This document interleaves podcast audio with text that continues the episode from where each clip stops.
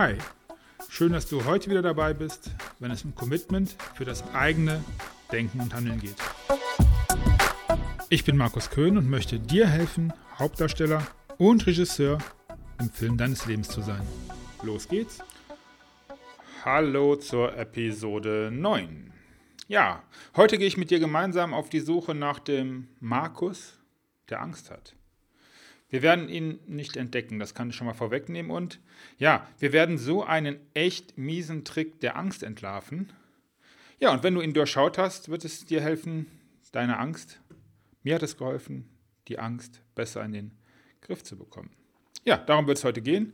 Ja, und letzte Woche, erinnerst du dich bestimmt, haben wir über Cicero gesprochen, über, ja, ich weiß, dass ich nichts weiß, 106 Jahre vor Christus, erste Mal erwähnt.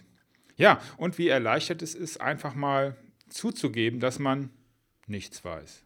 Dass man gar nichts weiß und auch nichts wissen muss. Und das bedingt auch, dass andere, die einem vermeintlich so viel Wichtiges und Richtiges sagen, auch nichts wissen.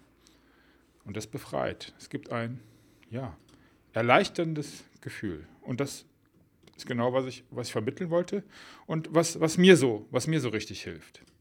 Ja, und ähm, darauf gab es dann auch äh, einiges an Feedback und ähm, das ist toll. Ich freue mich über Feedback, dass Feedback kommt.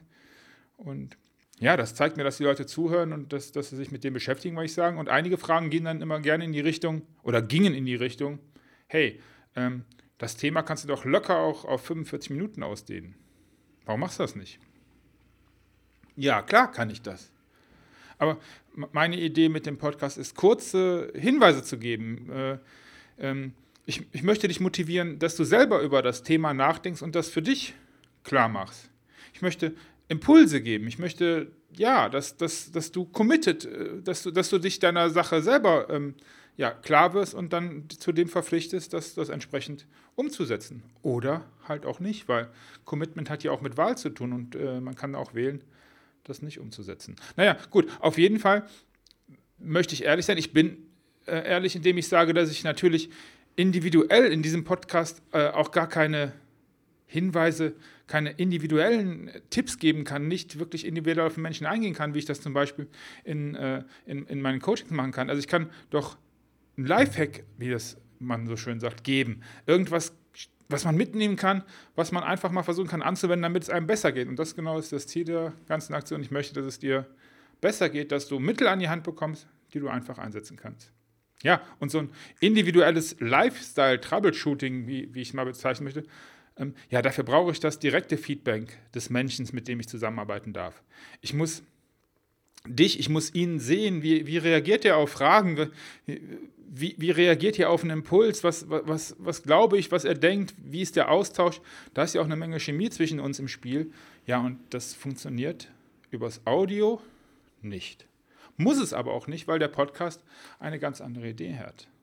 Ja, warum erzähle ich dir das eigentlich? Ja, wahrscheinlich, weil ich Angst habe, nicht verstanden zu werden, vermutlich. Oder? Verkannt zu werden in meiner Motivation und den Absichten. Vielleicht auch in Zukunft weniger Hörer zu haben oder dass die Menschen, die mit mir arbeiten wollen, nicht weiter wächst, wie es im Moment äh, glücklicherweise der Fall ist. Menschen sind so, vermute ich. Angst vor dem Fliegen. Also bei mir ist es so, ich schlafe teilweise richtig schlecht davor, weil ich mir halt ausmale, was alles passieren kann und wie hilflos ich der ganzen Sache ausgeliefert bin.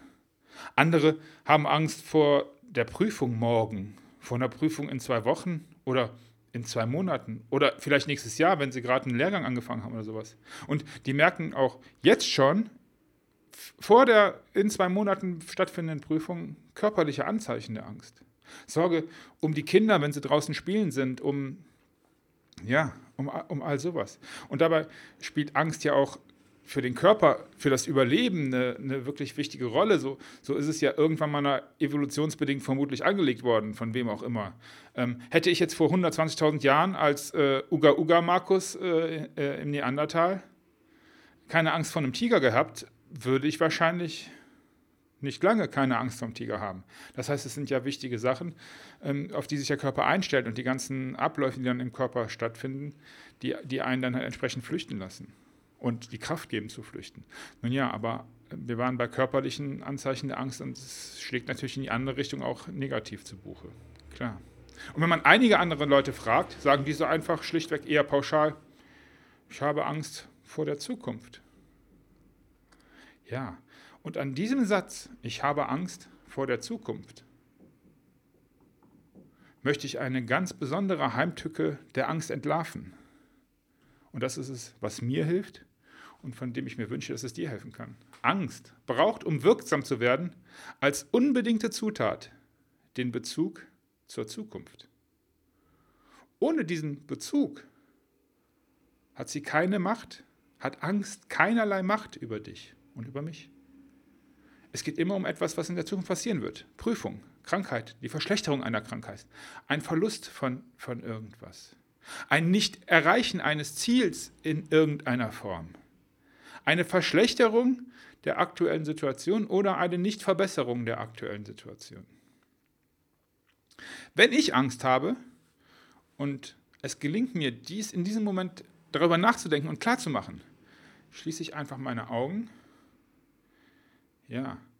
Und es hört sich lächerlich an. Lasst euch mal einfach drauf ein. Und ich frage mich, und ich suche in mir, ich mache meine Augen zu und suche in mir den Markus, der jetzt gerade da Angst hat. Wo ist denn der Markus mit der Angst, die sich äußert in Schwitzen, schnellerem Herzschlag, feuchten Fingern, einem wird kalt.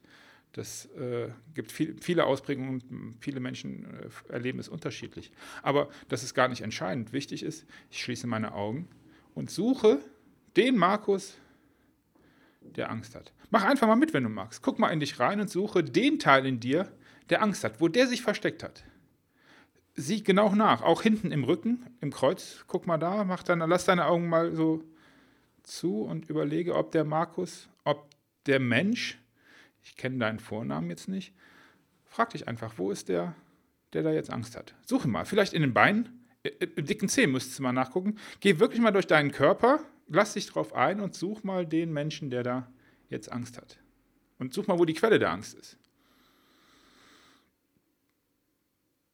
Vielleicht in den Fingern, hinten im Hinterkopf, da ist die auch, versteckt sie sich auch gerne diese, diese Angst. Und ich weiß, dass ich das ein bisschen ins Lächerliche ziehe und das ist auch durchaus Sinn der Sache. Ich möchte dir, dass du wirklich diesen Teil suchst in deinem Körper, wo diese verdammte blöde Scheißangst, und ich weiß, was das bedeutet, sitzt. Ich finde diesen Markus, der Angst hat, nie in diesem Augenblick. Nie, nie, nie, nie, nie. Denn im Augenblick gibt es keine Angst. Du wirst den Menschen, der im Moment, in diesem Moment, in dem du ihn suchst, Angst hast, nicht finden. Das ist echt komisch.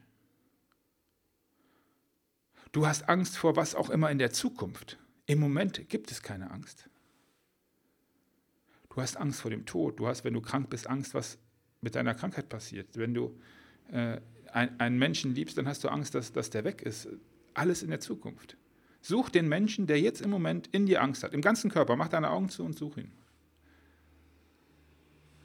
Wie gesagt, du hast Angst vor dem, was in der Zukunft ist. Ich, der Markus, hat Angst vor dem, vor was auch immer, aber es ist immer der Bezug zur Zukunft.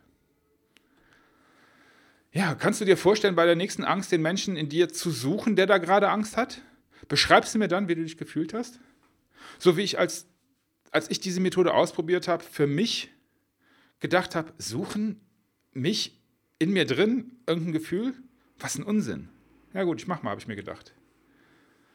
Führt das vielleicht zu einem achtsameren Markus, zu, einem, zu achtsameren Momenten, zu einer Ausdehnung dessen, dass du achtsamer mit deiner Umwelt umgehen kannst, weil du merkst, im Moment gibt es keine Angst.